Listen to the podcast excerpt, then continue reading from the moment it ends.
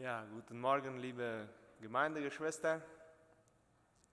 Ich war eigentlich dran, vorigen Sonntag zu predigen, aber dann waren wir krank und Melvin ist für mich eingesprungen. Danke, Melvin.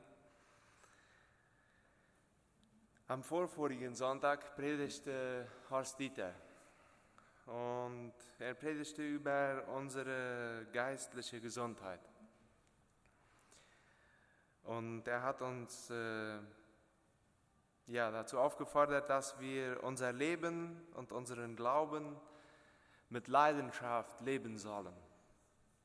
Und mich persönlich hat das ziemlich stark getroffen und ich bin Gott dankbar für die Worte von Horst Dieter. Bevor ich die Predigt hörte, hatte ich schon einen Text ausgesucht, den, über den ich heute mit euch nachdenken möchte. Und ich staunte darüber, wie Gott es so geführt hatte, dass sein Wort gewisse Zusammenhänge macht. Nämlich wird in diesem Text ein Mann beschrieben, der diese Erfüllung gefunden hatte in Jesus.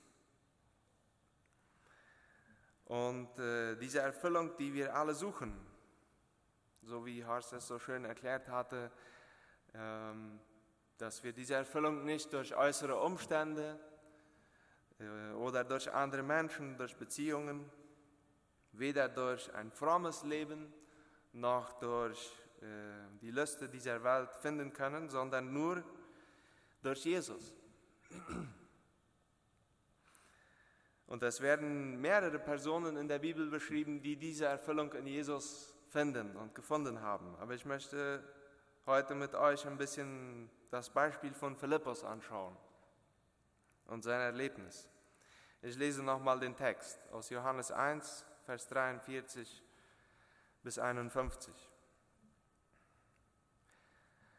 Als Jesus am nächsten Tag beschloss, nach Galiläa zu gehen, begegnete er Philippus und sagte zu ihm, komm mit und folge mir nach. Philippus stammte aus Bethsaida, der Heimatstadt von Andreas und Petrus. Philippus machte sich auf die Suche nach Nathanael und erzählte ihm, wir haben den gefunden, von dem Mose und die Propheten geschrieben haben. Es ist Jesus, der Sohn von Josef aus Nazareth. Aus Nazareth, rief Nathanael aus. Kann denn aus Nazareth etwas Gutes kommen? Philippus antwortete, komm mit und überzeuge dich selbst. Als Jesus Nathanael auf sich zukommen sah, sagte er, da kommt ein aufrechter Mann, ein wahrer Sohn Israels. Nathanael fragte, woher kennst du mich? Jesus antwortete, ich sah dich unter dem Feigenbaum, noch bevor Philippus dich rief. Da antwortete Nathanael, Rabbi, du bist der Sohn Gottes du bist der König Israels. Jesus entgegnete, glaubst du das jetzt nur, weil ich dir gesagt habe, dass ich dich unter dem Feigenbaum sah? Du wirst viel Größeres sehen. Und er fuhr fort, ich versichere euch, ihr werdet sehen, dass der Himmel offen steht und die Engel Gottes über den Menschensohn hinauf und herabsteigen. Jesus begegnen ist das Ausschlaggebende. Das Erste, was Philippus passiert, ist, dass seine tiefe Sehnsucht nach einem Retter erfüllt wird. Er drückt das ganz deutlich aus, als er zu Nathanael sagt, wir haben den gefunden, von dem Mose und die Propheten geschrieben haben. Es ist Jesus, der Sohn von Josef aus Nazareth. Wir wissen nicht, mit wie viel Begeisterung er dies gesagt hat, aber wahrscheinlich war es schon etwas Bewegendes in dem Moment, dieses zu erzählen. Nämlich wartete das jüdische Volk schon seit längerer Zeit auf ihren versprochenen Messias. Und hinter dieser Begeisterung war wahrscheinlich die Vorstellung, dass das Volk Israel jetzt befreit werden würde von der römischen Macht und nicht unbedingt so sehr, dass Jesus seine Nachfolger von der Sünde befreien würde. Aber Philippus war Jesus begegnet und er wusste, wer Jesus war und er wusste, er verstand, dass jetzt etwas Großes passieren würde. Es wird auch nicht beschrieben, wie Philippus erkannt hat, dass Jesus der Messias ist, hat wahrscheinlich äh, Johannes gehört, Johannes den Täufer vorher. Aber Jesus hat sich nicht als Messias bei Philippus vorgestellt, er hat ihn einfach nur gerufen, komm, folge mir nach. Und äh, dieser Ruf war also ganz was Besonderes für Philippus, weil man bedenkt, dass er wusste, wer Jesus war, wem er nachfolgen würde. Und deshalb ist seine darauf folgende Aktion auch in gewissem Sinne sehr verständlich. Aus dieser Begegnung entsteht Leidenschaft. Es wird nicht gesagt, wie lange es gedauert hat, da von dem Punkt, wo Jesus Philippus rief, bis dass er Nathanael suchte, aber es muss noch am selben Tag gewesen sein. Also sieht man, wie wichtig es ihm war, Nathanael das mitzuteilen, ja, dass er Jesus gefunden hatte. Und schon bevor Jesus Philippus rief, können wir dasselbe oder ähnlich so die Reaktion sehen bei Andreas und seinem Bruder Petrus. Leidenschaftlich Jesus bekannt zu machen, ist eine direkte Reaktion bei den Menschen, die Jesus begegnen und erkennen, wer er ist. Ein interessanter Aspekt ist hier, dass Jesus Philippus in keinem Moment dazu aufgefordert hat, jetzt geh und erzähl dies Nathanael. Nein, er hat das von sich aus getan. Echte Leidenschaft stirbt nicht durch Widerstand. In der ganzen Emotion, die sich dann bis hier im Text aufgebaut hat, entsteht jetzt ganz plötzlich ein Stillstand. Die Reaktion von Nathanael bringt alles einmal zum Stehen. Obwohl Philippus eine wunderbare Nachricht brachte, konnte Nathanael nicht begeistert darauf reagieren, weil er an einem, einer nebensächlichen Sache hängen blieb.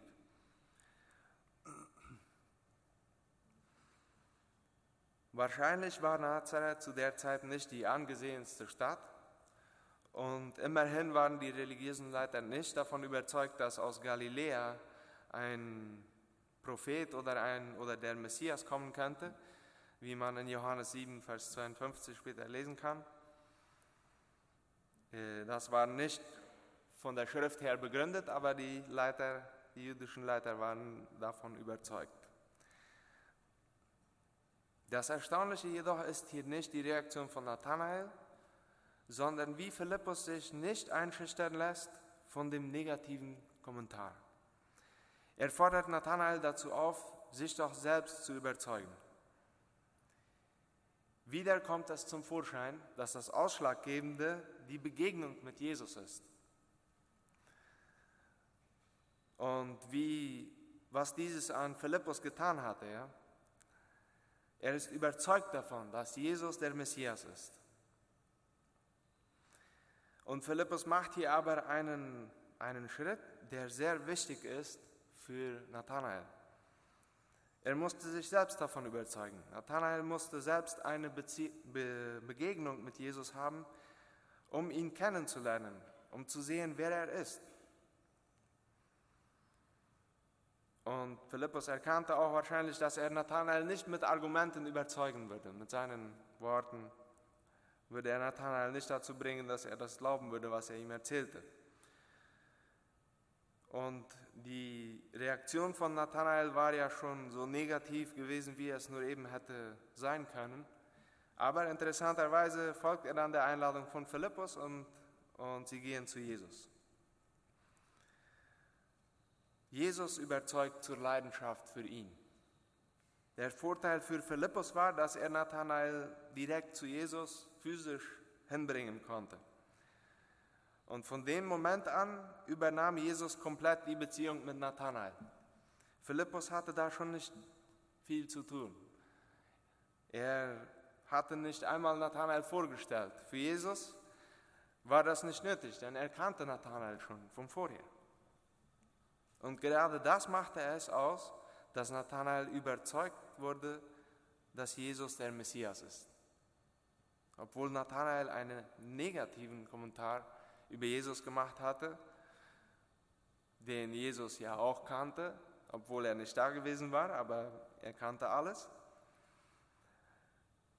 Trotzdem macht Jesus jetzt ein Kompliment über Nathanael. Er sagt, da kommt ein aufrechter Mann, ein wahrer Sohn Israels.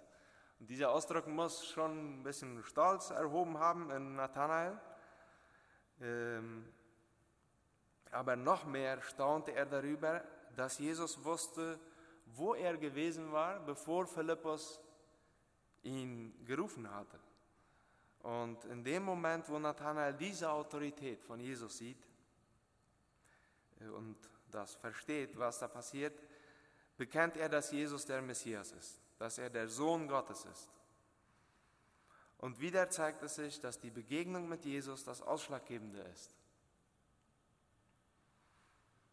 Die Leidenschaft von Philippus hatte Nathanael zu Jesus gebracht, aber die Leidenschaft in Nathanael selbst wurde erst von Jesus geweckt. Zum Schluss macht Jesus seinen Jüngern, seinen ersten Jüngern da noch klar, dass sie nicht umsonst Leidenschaft für ihn haben werden, sondern dass sie noch mehr übernatürliche Dinge mit ihm erleben werden, die sie noch mehr davon überzeugen werden, dass er der Messias ist. Philippus hatte Erfüllung in Jesus gefunden, dies mit Nathanael mitgeteilt und dieser fand dann auch Erfüllung in Jesus. Philippus ist ein gutes Beispiel für uns, ein gutes Vorbild. Wenn wir uns jetzt mal mit Philippus vergleichen, können wir ein paar Verbindungen machen.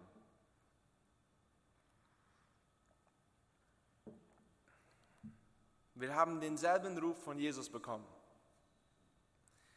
ihm nachzufolgen. Ich gehe mal davon aus, dass dies der Grund ist, warum wir heute, warum du heute an dieser Versammlung teilnimmst. Falls du nur zu Besuch bist und dich noch nicht entschieden hast, Jesus nachzufolgen, möchte ich dich einladen, es zu tun. Es lohnt sich. Jesus ruft dich, bei ihm zu sein. Er kann dir Erfüllung für dein Leben geben. Ich nehme mal an, dass die meisten von uns diese Erfüllung schon erfahren haben und dass seit dem Moment unser Leben anders ist, dass in uns eine Leidenschaft für Jesus entfacht worden ist und ausschlaggebend dafür war, eine Begegnung mit Jesus zu haben. Und hier können wir eine zweite Verbindung mit Philippus machen. Unsere Leidenschaft hat uns dazu geführt, anderen von dieser Erfüllung in Jesus zu erzählen. Und hier muss ich einmal anhalten und fragen, kannst du dir von dir sagen, dass du diese Verbindung mit Philippus machen kannst? Sprichst du zu anderen leidenschaftlich von Jesus? Beim Vorbereiten dieser Predigt musste ich öfters natürlich selbst über mich nachdenken und, und erkennen, dass ich nicht besonders leidenschaftlich für Jesus lebe. Mich bewegt es aber seit längerem, meinen Glauben mit Leuten hier in Philadelphia mitzuteilen, die vielleicht noch nicht vom Evangelium gehört haben oder gehört haben, aber sich noch nicht dazu entschieden haben, Jesus nachzufolgen. Und ich dachte nach und im vergangenen Jahr hatte ich mehrere Gelegenheiten, dieses zu machen, von Jesus zu erzählen. Leuten, denen ich wusste, die wenig mit Jesus zu tun hatten. Aber ich habe es nicht getan. Sicher, es fällt uns nicht leicht oder es fällt uns leichter, mit Freunden, Familie, Gemeindegeschwistern, oder anderen Gläubigen über Jesus und unseren Glauben zu reden. Aber was ist mit den anderen? Es gibt noch so viele Leute in unserem Umfeld, die es dringend brauchen, dass jemand ihnen Erfüllung in Jesus, über diese Erfüllung in Jesus anspricht. Und ich möchte uns heute dazu auffordern. Lassen wir doch neu diese Leidenschaft für Jesus in unseren Herzen brennen. Warte nicht damit, anderen Jesus zu zeigen. Auch für Gemeindegeschwister ist das gut, wenn man sie mal direkt nach ihrem Glauben fragt. So ging es mir bei einem Gottesdienst. Äh, nach dem Gottesdienst fragte ich einen Freund, wie es ihm dann so mit dem Glauben ging. Und äh, er sagte nachher zu mir, das war eine ziemlich heunsche Frage gewesen. Und äh, er sagte dann aber auch, dass es ihm zum Nachdenken gebracht hatte. Und dann sagte er, ja, ob wir nicht könnten mal öfters darüber reden. Und seitdem können wir uns besser darüber austauschen und darüber reden. Und das baut uns auf. Es braucht natürlich Mut, um einfach so mit jemandem über Jesus zu reden. Das ist nicht das normale Gesprächsstoff für uns. Aber wenn wir verstehen, wer Jesus ist und was er für uns getan hat, dann wird, es, wird er uns diese Leidenschaft ins Herz legen. Ein weiterer Punkt, wie wir bei Philippus gesehen haben, ist, dass er bei Nathanael auf Widerstand stieß. Und das ist etwas, womit wir sowieso rechnen müssen. Vielleicht hast du diese Erfahrung schon gemacht, vielleicht auch nicht. Ich persönlich habe Angst davor. Ich weiß nicht genau, wie ich anfangen soll, von Jesus zu reden oder vom Evangelium. Und weil ich fürchte, dass die Person mich zurückweisen wird oder auslachen oder veräppeln oder ja, das einfach nicht annehmen wird. Oder was ist, wenn ich die Person nicht davon überzeugen kann, dass Jesus wirklich Erfüllung bringt im Leben? Aber Philippus ist uns auch hier ein gutes Vorbild, denn er ließ sich nicht davon ablenken, von Nathanael seiner negativen Einstellung. Er wusste, dass Nathanael selbst Jesus begegnen musste. Und das ist auch etwas, was uns helfen kann, nicht schüchtern zu sein. Wahrscheinlich werden die meisten Personen sowieso nicht von meinen oder deinen Worten überzeugt werden, dass Jesus Erfüllung bringt. Sie müssen erst diese Begegnung mit ihm haben, diese Beziehung zu ihm. Also führen wir sie einfach direkt zu ihm. Jesus wird sich darum kümmern. Und nur er kann wirklich einen Menschen von seiner Erfüllung überzeugen, ihm über Erfüllung bringen. Dies ist für uns eine Erleichterung. Die einzige Aufgabe, die wir haben, ist es, den Leuten von Jesus zu erzählen, sie zu ihm zu bringen. Und den Rest übernimmt er. Der Punkt ist an der ganzen Sache, dass wir, ja, die Frage, ob wir diese Aufgabe ernst nehmen oder nicht. Denn dass es unsere Aufgabe ist, haben wir, glaube ich, klar. Und zwar gilt das für einen jeden, der sich als einen Jünger Jesu bezeichnet. Wir kennen den Text aus Matthäus 28, Vers 18 bis 20 so gut. Jesus kam und sagte zu seinen Jüngern, mir ist alle Macht gegeben im Himmel und auf der Erde. Darum geht zu allen Völkern und macht sie zu Jüngern. Tauft sie im Namen des Vaters und des Sohnes und des Heiligen Geistes und lehrt sie, alle Gebote zu halten, die ich euch gegeben habe. Und ich versichere euch, ich bin immer bei euch bis an das Ende der Zeit. Falls du mit diesem Auftrag noch nicht unterwegs bist, wann möchtest du damit anfangen? Paulus sagte zu den Römern, die er so gerne besuchen wollte, in Römer 1, Vers 14, denn ich fühle mich sowohl den Menschen in unserer Kultur wie auch den anderen, denen anderer Völker, Gebildeten wie Ungebildeten, verpflichtet. Das sind wir auch verpflichtet dazu, andere zu Jesus zu bringen. Aber fühlen wir uns auch so? Bei Paulus schien es so, als ob es ein richtiger Druck war, dass er musste dies tun. Fühlen wir diesen Druck in uns? In Spanisch hört sich das vielleicht noch anders an. Da sagt er, tengo una deuda. Ich habe einen, ich muss das bezahlen. Wenn ja, wenn wir dieses Gefühl haben, dann sind wir auf dem besten Weg. Aber wenn nicht, dann nehmen wir uns doch heute vor, wieder leidenschaftlich für Jesus zu leben und leidenschaftlich von ihm zu reden. Unser Leben wurde von ihm erfüllt.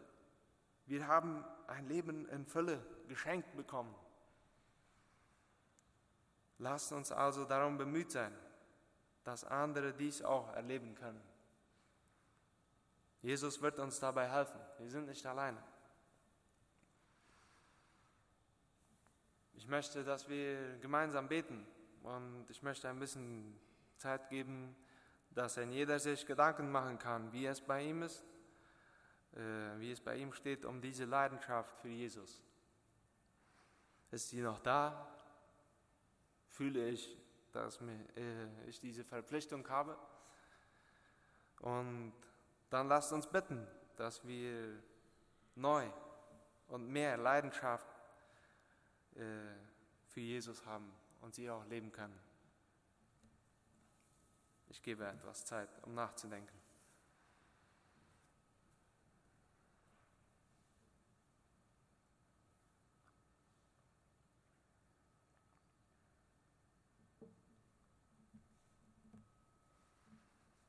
Beten wir. Jesus, ich danke dir für diesen wunderbaren Morgen, den du uns schenkst, diese Zeit, die wir haben können, um über dein Wort nachzudenken. Danke für das Beispiel von Philippus, das wir nachlesen können und dass wir von ihm lernen können. Einfach aus Leidenschaft von dir zu reden, andere zu dir zu bringen. Und du weißt, dass es uns vielleicht manchmal schwerfällt, dass wir nicht immer diese Verpflichtung in uns spüren, fühlen. Aber Herr, ich bitte dich, dass du neu diese Leidenschaft in uns äh, aufwächst und dass sie in uns brennen kann, dass wir in jedem Moment, wo auch immer wir sind, auf der Arbeit, in der Familie, ja, von dir reden können, so als ob du alles wärst in unserem Leben. Herr, und bitte Bring auch in unsere Gedanken, in unser Herz Personen, von denen wir wissen, die dich noch nicht kennen, die vielleicht von dir gehört haben, aber dir nicht nachfolgen. Und gib uns den Mut, sie anzusprechen und sie zu dir zu führen. Danke, dass du uns diese Aufgabe gegeben hast, dass wir das Vorrecht haben, in deinem Reich mitzubauen. Und ich bitte dich, dass du uns daran segnest. In deinem Namen, Jesus. Amen.